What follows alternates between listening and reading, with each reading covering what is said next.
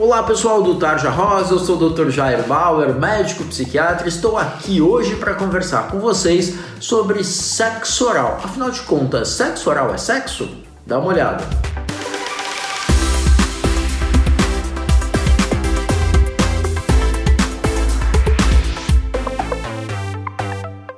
Pois é, né, pessoal? Meninos e meninas, garotos e garotas, homens e mulheres tendem a enxergar sexo oral não como sexo, mas como uma espécie de preliminar para o sexo. E esse fato dele ser enxergado, encarado como uma preliminar, muitas vezes faz com que ele seja excluído desse pacote de sexo e as pessoas tomam menos cuidado, tomam menos precauções quando fazem sexo oral. Então, vamos explicar para vocês um pouquinho o que que acontece. Sim, pessoal, sexo oral é sexo também. Esse é o primeiro ponto. Por quê? Porque toda vez que você tem contato direto de mucosa com mucosa, mucosa é esse revestimento interno do corpo da gente, da boca, né, esse tecido mais vermelhinho que a gente tem dentro da boca, revestimento interno de vagina, pênis, ânus, tudo isso é mucosa. Toda vez que você tem contato de mucosa com mucosa ou de mucosa com alguma secreção, alguma substância produzida pela mucosa, existe risco de transmissão de infecções sexualmente transmissíveis, as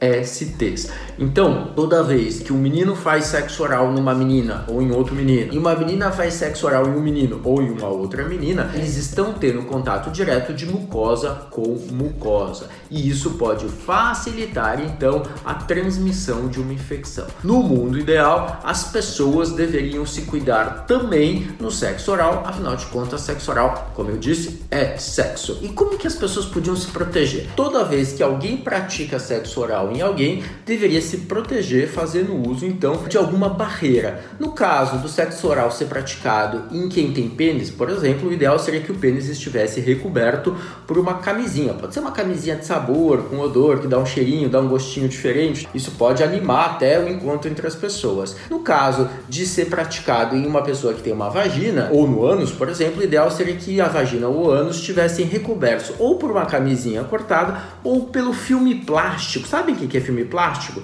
Aquele filme que normalmente a gente encontra né, em casa ou no supermercado e serve para embalar alimentos e ele cria uma barreira para evitar então a transmissão de infecção de uma pessoa para outra. Do ponto de vista prático, a gente sabe que pouca gente se previne no sexo oral, mas é um recadinho importante. Quem corre mais risco é uma outra questão frequente. Quem está recebendo ou quem está praticando?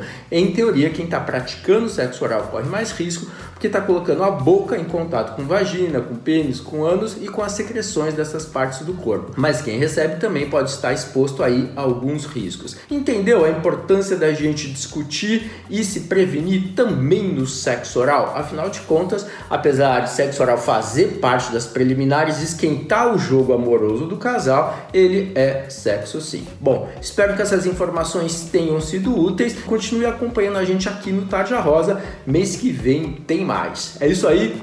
Beijão para vocês, valeu! E olha só, se você curtiu os conteúdos do Tarja Rosa, dá uma olhadinha no site tarjarosa.com.br ou ainda no Instagram ou no YouTube do Tarja Rosa. Valeu!